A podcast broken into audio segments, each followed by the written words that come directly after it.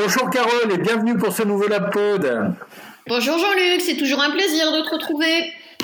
Eh ben super. Ben écoute, euh, ce que je te propose, c'est qu'on continue notre discussion sur la traduction automatique. Euh, ça fait euh, maintenant. merci bien.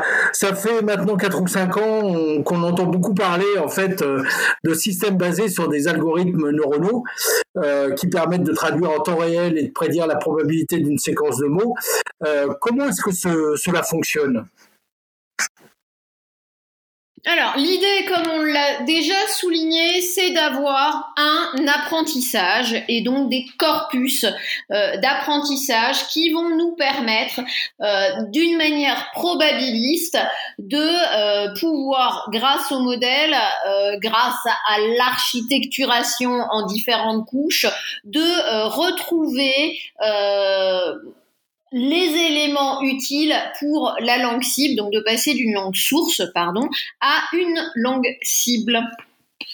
Voilà le, principe générique. L'idée, c'est vraiment de pouvoir apprendre de manière dédiée sur des corpus euh, choisis et pré-traités, travaillés, où on a, où l'on a retrouvé les mots et c'est pas une mince affaire sur euh, quand on travaille en monolangue. Donc quand on travaille en bilangue voire en multilingue eh bien euh, l'histoire se complique. Mais l'idée c'est de pouvoir justement à travers l'apprentissage sur corpus dédié et préparé passer d'une langue source à une langue cible Effectivement, euh, euh, Carole, on, voit bien que euh, c'est quelque chose d'extrêmement puissant que effectivement ces algorithmes neuronaux.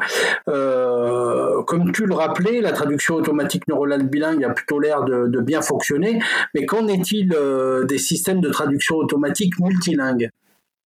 Alors c'est l'avenir pour le coup. Euh, on parlait la semaine passée des problèmes de données, de langues sous-dotées. Une solution, c'est de passer euh, par une langue pivot comme l'anglais, pour lequel on dispose de beaucoup de corpus d'apprentissage. Et réellement, ces approches multilingues sont aujourd'hui euh, extrêmement viables et fiables, ai-je envie de dire, puisque l'idée à travers plusieurs langues, donc un groupe source pour aller euh, vers les cibles, c'est de pouvoir justement euh, pallier euh, les colocations dont on parlait, parler, pallier les petits problèmes éventuels qu'on a en mots en bilingue par justement cette multitude, par une mise en perspective sémantique. Alors j'aime pas parler de compréhension évidemment dans des systèmes automatiques, mais j'aime bien cette idée de mise en perspective sémantique, c'est-à-dire qu'on ce qu'on va essayer de capturer, c'est une substantifique moelle sémantique, un peu de sens, indépendamment de leur réalisation morphosyntaxique et lexicale.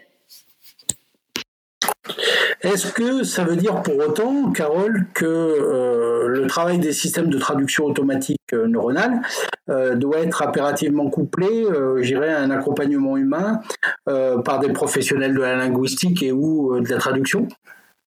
Mais là encore, je, je, lisais dernièrement et j'ai réagi sur un post, euh, quelqu'un qui expliquait fort bien qu'on ne pouvait euh, se passer aujourd'hui de traducteur humain et que notamment pour euh, des colocations comme la peur bleue en français ou, le fait d'être dans la fleur de l'âge, euh, on, on, imagine bien que flower va pas être le mot de la langue cible euh, le meilleur dans ces circonstances. effectivement, on peut pour ces colocations faire appel à des traducteurs humains mais j'ose espérer, et, je le constate tous les jours, que ce n'est pas aujourd'hui leur seule fonction. Pourquoi on ferait appel à des traducteurs humains? Eh bien, d'une part, en amont, pour nous aider à préparer euh, les données, à les pondérer correctement, à faire cette analyse linguistique et langagière. Euh, la meilleure possible et puis en aval à euh, nous permettre de préparer l'évaluation par une référence savamment et intelligemment constituée. Et puis n'oubliez pas un, dernier exemple. Alors euh, on dit souvent que euh, c'est très désagréable de lire des polars d'auteurs américains traduits en français parce qu'ils sont fort mal traduits. Pensez également à une très célèbre autrice anglaise de littérature jeunesse qui s'occupe parfois de sa traduction en français, il y a cette notion de rendre l'atmosphère, le contexte, le jeu de mots, la, le rythme de la langue. Je parlais beaucoup à mes étudiants de l'importance du rythme quand on faisait de la littérature et de la stylistique. Voilà, c'est aussi tout le travail humain de préparation de données et de cette analyse de ce qu'est la saveur euh, de la langue cible, de, la langue source aussi, de façon à pouvoir la rendre euh, dans euh, la cible pour trahir le moins possible, puisque traduire, c'est trahir. Tout à fait, Carole. donc du coup, la grande question que tout le monde se pose, c'est comment s'y prend-on pour concevoir et entraîner des systèmes de traduction automatique? Alors, on retrousse ses manches et puis après avoir euh, vu euh, pendant de nombreuses années le système Moses euh, être véritablement très utilisé, on est passé aujourd'hui à des approches tout neuronales avec des architectures plus ou moins complexes, avec des LSTM, avec des grues, avec aujourd'hui des transformers qui permettent justement d'essayer, comme je le disais tout à l'heure, de retrouver en dehors même du lexique et de la syntaxe une substantifique moelle de sens, de façon à permettre être euh, l'apprentissage via, on le signalait tout à l'heure, du multilingue, donc des corpus d'apprentissage en multilingue euh, bien choisis, mais aujourd'hui aussi, euh, avec des corpus dédiés, l'apport, pourquoi pas, de l'image et l'apport de vidéos ou de photos pour permettre l'identification par d'autres biais que celle du texte d'éléments permettant la traduction. Donc aujourd'hui, on est vraiment sur des approches multi-way, même plus multilingue, vraiment multi-way, où on va essayer d'utiliser euh, l'image comme source d'information sémantique potentielle. Intéressant, effectivement. Euh, quel parallèle on peut faire entre un système de traduction automatique et un système de reconnaissance automatique de la parole? L'apprentissage, encore et toujours, l'adaptation également, on l'a beaucoup souligné. Euh, ces euh, éléments fonctionnent sur une modélisation de la langue et des langues dans le cas de la traduction. Donc cette notion de modèle, c'est vrai que même si aujourd'hui avec les end-to-end et le tout neuronal, on perd euh, un peu, on, rend euh, la notion même de modèle plus, plus diffuse dans l'apprentissage par couche, on peut tout de même, d'une part, en utiliser un modèle de langage ou utiliser euh, un modèle de réordonnancement en l'injectant dans euh, du euh, tout neuronal, c'est-à-dire en vectorisant ces informations. Et puis, le parallèle peut être fait aussi dans, cette notion d'adaptation et de, volonté de préparation des corpus en fonction de la cible, puisque on a non seulement l'identification d'une langue cible, mais également d'un domaine de connaissance, d'un degré de terminologie, d'un degré de spontanéité des locuteurs d'accent des locuteurs pour lesquels il va falloir travailler. Euh, merci Carole. Euh, une autre question qui revient souvent quand on discute euh, de systèmes de traduction automatique, c'est comment évalue-t-on un système de traduction automatique?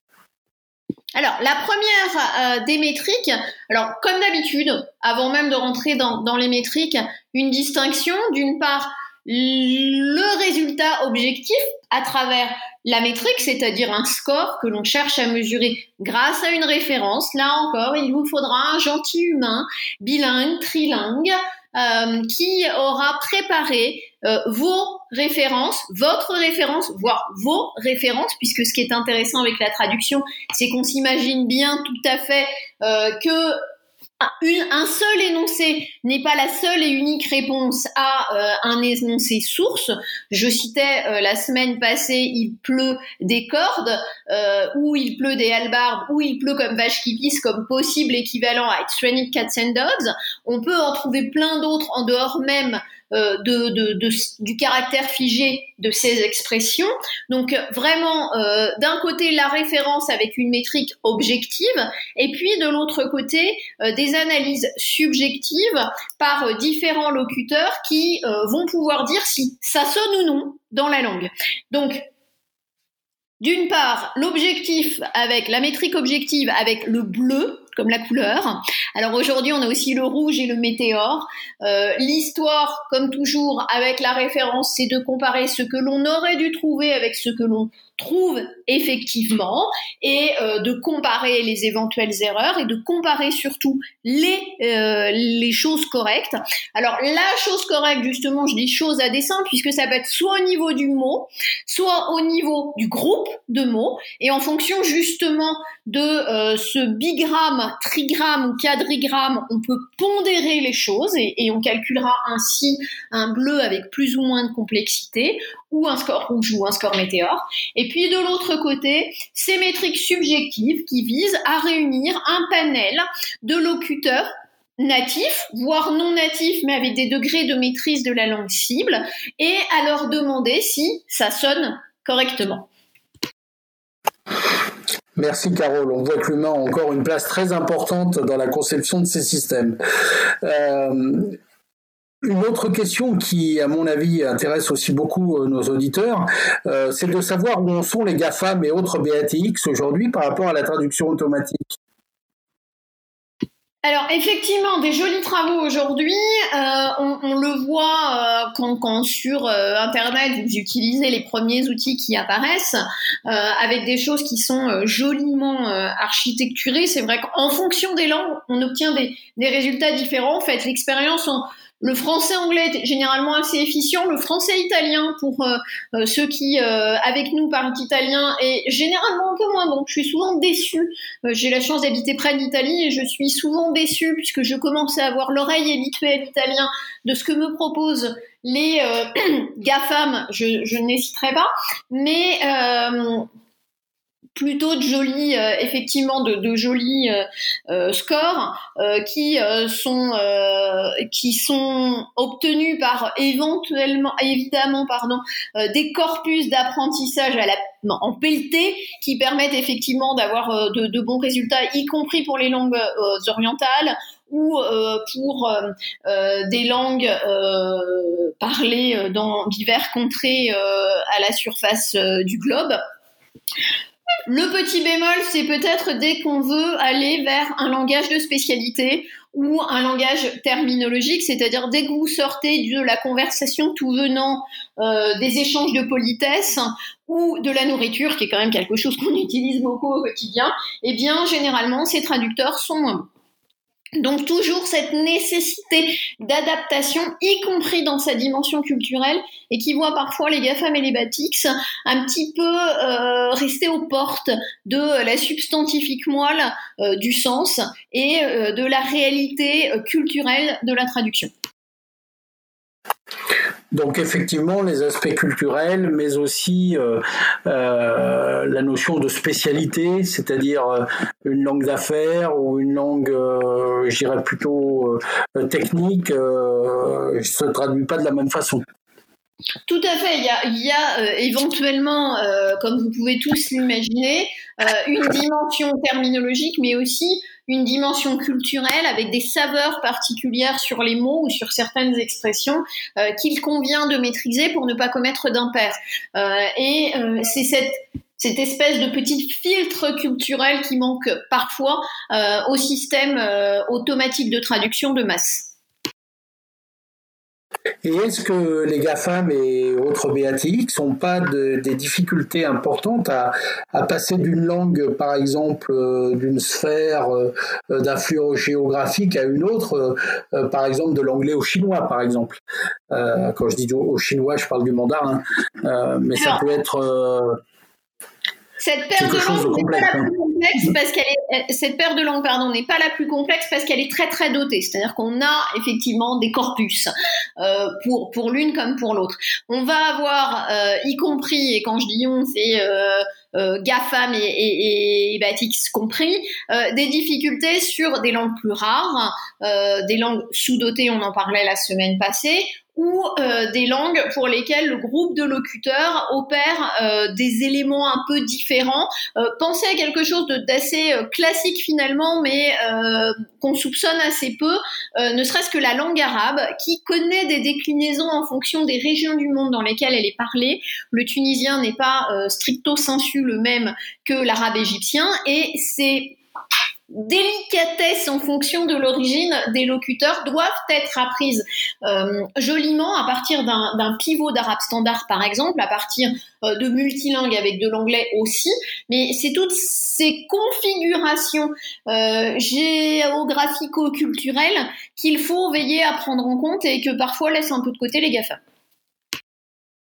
D'où la, question des corpus de nouveau qui est centrale dans ces approches. Tout à fait, l'identification. Euh, à quelle langue on a affaire et quelle est notre cible, s'il vous plaît. C'est toujours le même problème avec les traitements automatiques, c'est on part de quoi et on veut aller où. Merci Carole. Euh, une dernière question. Quel est selon toi l'avenir des systèmes de traduction automatique?